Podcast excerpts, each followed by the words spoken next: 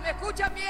Obvio. Y a Clara, puta y marica, podés escucharles todos los lunes, miércoles y viernes de 10 a 12 por www.radiomonk.com.ar. O en cualquier momento les podés buscar en Spotify como Vamos por Todo. Yo les escucho. ¿Y vos? Yo también los escucho siempre. Vamos por todo. Vamos por todo. Ante todo, marica. A nosotras se nos está tan femenino como un insulto. Ser puto marica es haber nacido entendiendo que la A está mal. Para nosotras la A es política. Casi psicóloga. Siempre con conciencia de clase y con conciencia de género. Y activista por los derechos LGBT. Tenemos que acostumbrarnos a celebrar todos los años con orgullo. Ella nos propone dejar de ser soldados del pingüino. Vengo a proponerles un sueño, que es el de volver a tener una Argentina con todos y para todos. Y empezar a ser las dragonas de Cristina. Peronismo y feminismo, nada más ni nada menos. Arroba marica combativa.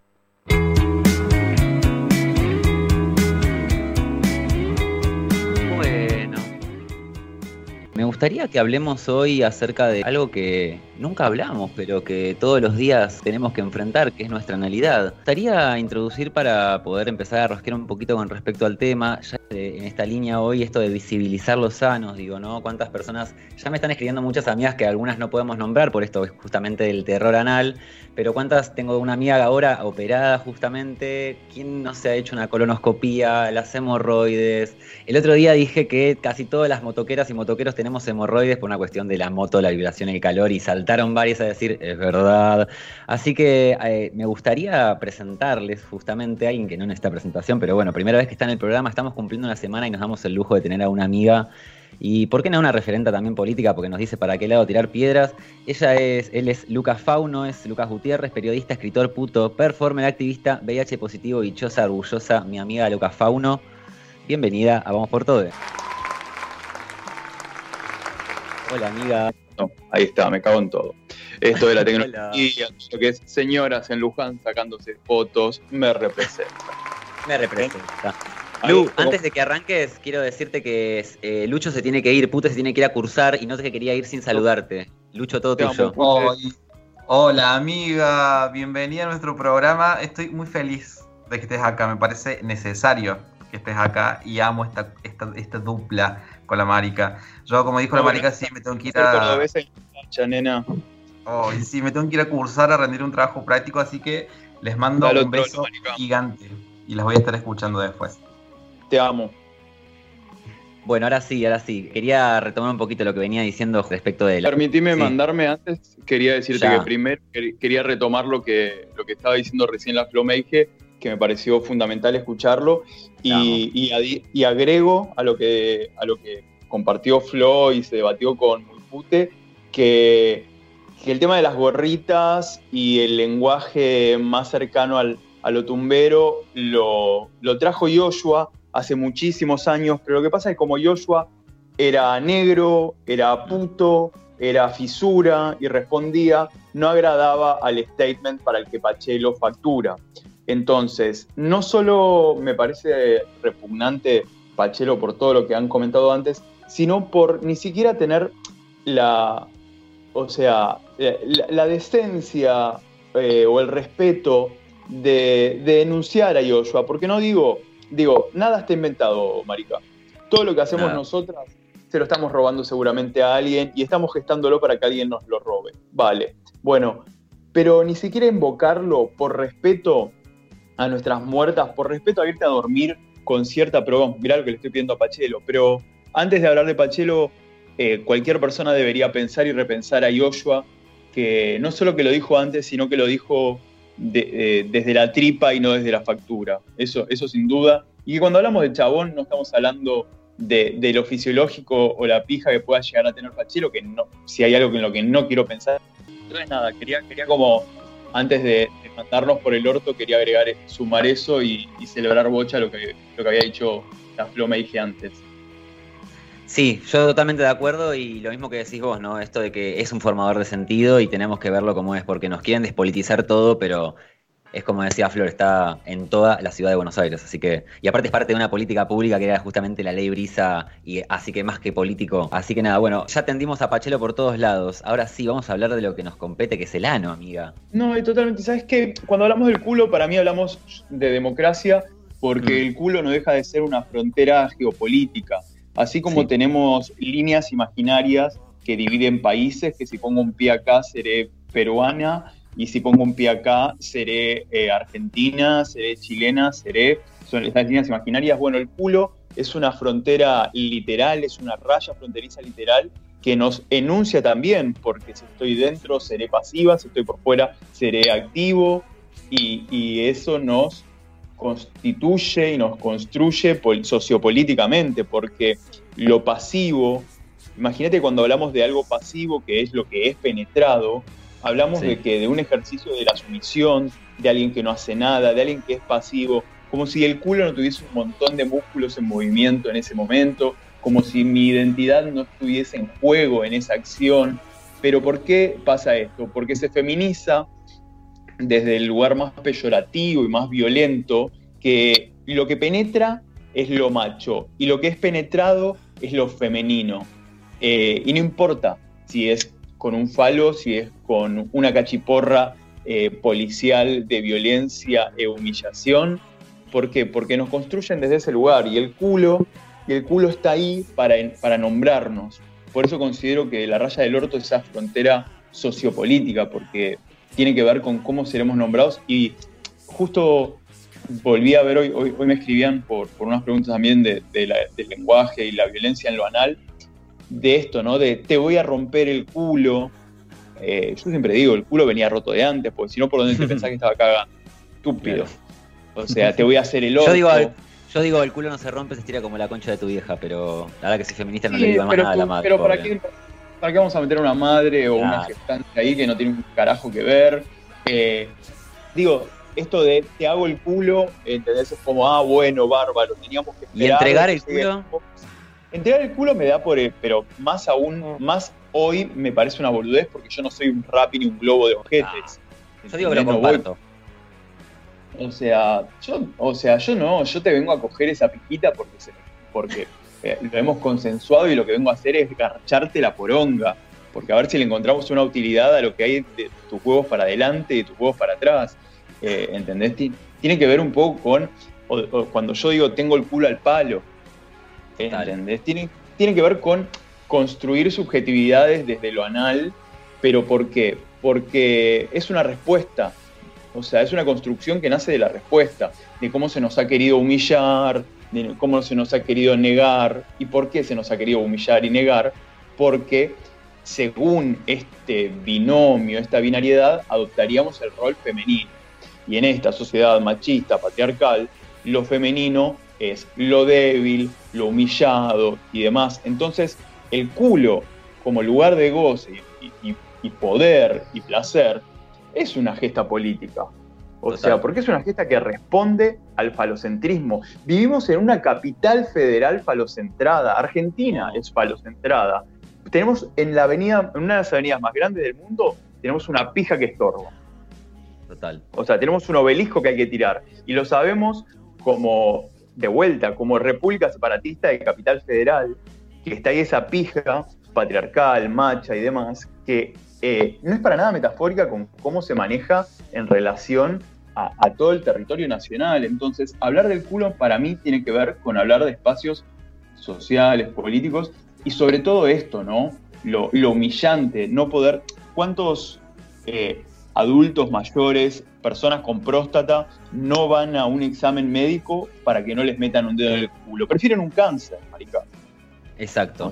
Yo quería decir algo con respecto a eso porque en el texto de que Sáenz y Carrascosa de Políticas Anales justamente menciona esto del deslizamiento de género y de sexualidad, de sexualidad que ocurre en el ano, digo, ¿no? Cuando te insultan, cuando a un cisvarón le dicen te vamos a romper el culo, ocurre un deslizamiento de género, deja de ser hombre y pasa a ser mujer. Y si no es un deslizamiento de género, es un deslizamiento de sexualidad, deja de ser hetero y pasa a ser puto. Todo esto en- estamos hablando a nivel simbólico del lenguaje, ¿no? No ocurre en la práctica, pero digo, es el terror anal a perder eso, a perder el privilegio de ser del género cismasculino y de dejar de ser hetero simplemente por la analidad en sí. No, pero, perdón, Marica, también pasa en, lo real, digo, es una amenaza que es el preludio de una realidad y tiene que ver con una cultura de la violación, porque estamos hablando de violación. Cuando lo que se debate es si serás hombre, si serás mujer, si serás hétera o si serás gay, eh, nos estamos corriendo a un plano de debate de orientaciones, de identidades y demás, pasando por alto que estamos hablando de una cultura de la violación. Eh, digo, llegaremos luego a la instancia de lo hétero, lo gay, lo hombre, lo mujer, vale, pero, pero el, inmediato y que es obviado es la violación. Estamos hablando de violación, estamos hablando de eh, violación, bueno, en el peor de los casos, literal, pero también una violación eh, de amenaza identitaria, esto de la, violencia policial de pasarte la cachiporra cerca del orto. Sí. O sea, tiene que ver con, algo que estamos obviando y llevándolo a veces a, no, solo, o sea, no, solo nosotras las, las disidencias, las excepciones y demás, sino la sociedad en general llevándolo esto a, ah, entonces sos puto. O sea, tiene que ver con lo que decía el otro día repugnantemente Beto Casella, hablando de, eh, bueno, se fuman un porro y después eh, se hacen gays por una noche. Eh, estás hablando de una violación y, y, lo estamos llevando a lugares de la droga, de lo vincular. No, no, no, no, no. Hablemos claro. O sea, ahora quieren que hablemos del culo buenísimo, hablamos del culo, pero tené bien en claro que de lo que estamos hablando cuando hablamos de este, este tipo de actitudes es de violación, y violación a veces eh, carnal y a veces literal y otras veces violación de nuestras identidades, de, nuestra... Eh, de, la sensación, porque violación en el peor de los casos obviamente es, bueno, el más extremo tiene que ver con lo, con, lo tangible, con con lo concretado, por decirlo de algún modo. Pero digo, la amenaza la amenaza de te voy a romper el culo. O sea, ¿en qué momento nuestra sociedad lo ha naturalizado como un, eh, digo, como un cantito de cancha, por ejemplo?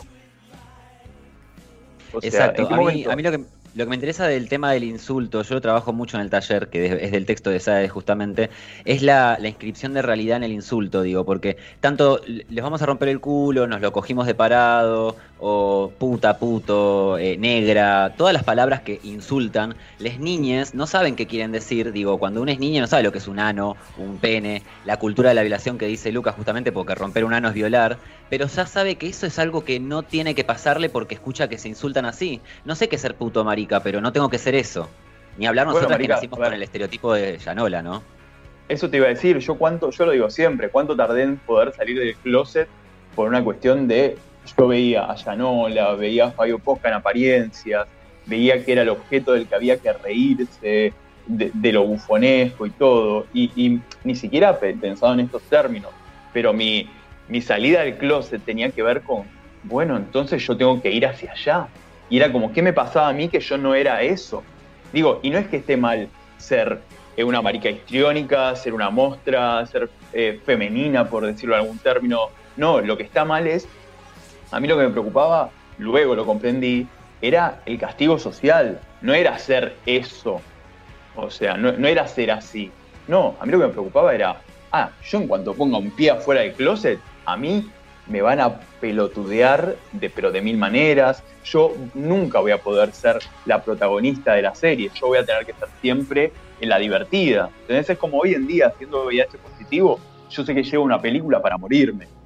No para amar, no para, no para hacer otra cosa más que un puto osidoso que va a morir en alguna de estas escenas para que, para que los protagonistas heterosis blancos chapen garchen y sean felices mientras yo narrando desde el cajón. No, entonces, tiene que ver con esto. Yo, la verdad que me quedé, eh, me quedé un poco en lo que hablábamos recién, de, cómo la cultura de la violación se, eh, se, anula de alguna forma, se intenta anular en realidad, desde estos discursos narrados como, eh, como el, el folclore. ¿Entendés? Como el folclore, o sea, como si ahora nos ponemos a ver, no sé, programas de Olmedo y Porcel y demás, eran partes de nuestro folclore cuando en realidad vos lo ves ahora y decís, no, esto no es folclore, esto es violencia de género, esto es violación, esto es abuso, esto es acoso. Entonces, con el culo sucede mucho eso. Entonces, ¿cómo en una cama nosotras nos vamos a permitir eh, abordar nuestra analidad si llegamos a esa cama con todo un bagaje cultural culpógeno? O sea, y tiene que ver, esto digo, el, culo como si fuese solamente un espacio de, maricas, ¿entendés? Eh, y, quién coge cómo será nombrado. O sea, porque el varón heterosis que, que, explora su analidad, de repente hay que hacerle un monumento a la deconstrucción. Total. Total, porque aparte. sí. No, te escuchaba, perdón. No, decía que, esto que. No, dale, arranca. No, marica, que tiene que ver, ¿sabes con qué? Con que esto, ¿entendés? Con la Stacy Malibu de lo que es el hombre fit. Eh, mirá, ahora tiene un sombrero, mirá, ahora aprendió a lavar los platos, mirá, ahora tal cosa. Y siempre Nueva pizza de mozzarella. ¿Por qué? Porque claro, nuevo, nuevo flan con dulce de leche. ¿Qué es eso de nuevas masculinidades? No entendí. No, siempre es la otredad y eso en algún momento lo abordaremos. Oh, pero, tiene que ver con que siempre eh, las, las feminidades, siempre los, las nombres, quienes somos las nombres, eh, siempre tenemos que hacer las tareas pedagógicas, las tareas de cuidado y demás, porque tiene que ver con, eh, y siempre son no remuneradas, o sea, y siempre son en, en las tinieblas para que luego el hombre se luzca. Exacto, exacto. Sí, sí, sí, y aparte lo que vengo pensando es esto de la lectura heterosexual y heterocentrada que tenemos todas las identidades, porque lo primero que nos preguntan a las maricas o a las lesbianas es ¿quién hace hombre y mujer? Acá no hay ese binario, amigue, o sea, justamente no, no coincide con la realidad de nuestras prácticas. Digo, por eso les decimos Paki, porque lo aburrido de ser Paki es que en una película Paki, el hombre que va a penetrar a la mujer, porque es así, porque él es cis, ella es cis, se penetran y lo hacen otra cosa, es un embole eso. Eso es ser Paki, que siempre va a pasar lo mismo. En, en un vínculo diverso que no tiene que ver con la cis heterosexualidad, es infinita la posibilidad de cosas que pueden pasar. Pero la lectura siempre es quién hace de hombre, quién hace de mujer, quién es penetrado, quién es penetrada. Y a veces no hay ni siquiera penetración. Y perdón, me parece también muy importante destacar que un vínculo no heteronormado y demás puede estar dado en una relación heterosexual. O sea, me eso, o sea, una relación heterosexual puede ser no heteronormada. O sea, Dos, dos, individuos que, que se enuncien, perciban y demás como hombre y mujer, por ejemplo, pueden tener encuentros que fuguen de la heteronorma. O sea, entonces, fuguen. una cosa es la práctica heterosexual, que bueno, te puede pasar, amiga. No elegimos. De repente, viste, te nace hetera. Eh, pero, digo, y otra cosa muy distinta es la heteronorma, digo, la imposición social de cómo lo harás, de por qué naciste, así esto harás, y tiene que ver con eso, ¿no? Con las normas. Por eso creo que la fuga tiene que ver con irse de eso, de la norma. Lucas, eh, nada, se nos está yendo el tiempo, nos hubiera encantado poder rosquear un poquito más. Me imagino que te vamos a poder convencer para volver a tenerte con nosotros algún viernes o algún lunes, cuando vos quieras. Y vamos a seguir rosqueando muchísimos temas más como estos, por favor, te quiero. Chiquis, vamos por Trollo y nada, celebro muchísimo el rancho, celebro muchísimo que estén aquí compartiendo las voces. Marica, muchísimas gracias por, esto, un abrazo muy pute a Vera, a Clary y también a, Radio Monk por, por el agite. Por favor, gracias a vos por, el active, en realidad, que venís haciendo hace tantos años. Y el pasive. El pasive, por favor. Así que nada, gracias, Lu, te quiero muchísimo. 11 eh, y 12 minutos, seguimos hasta las 12 del mediodía con Vamos por Todo.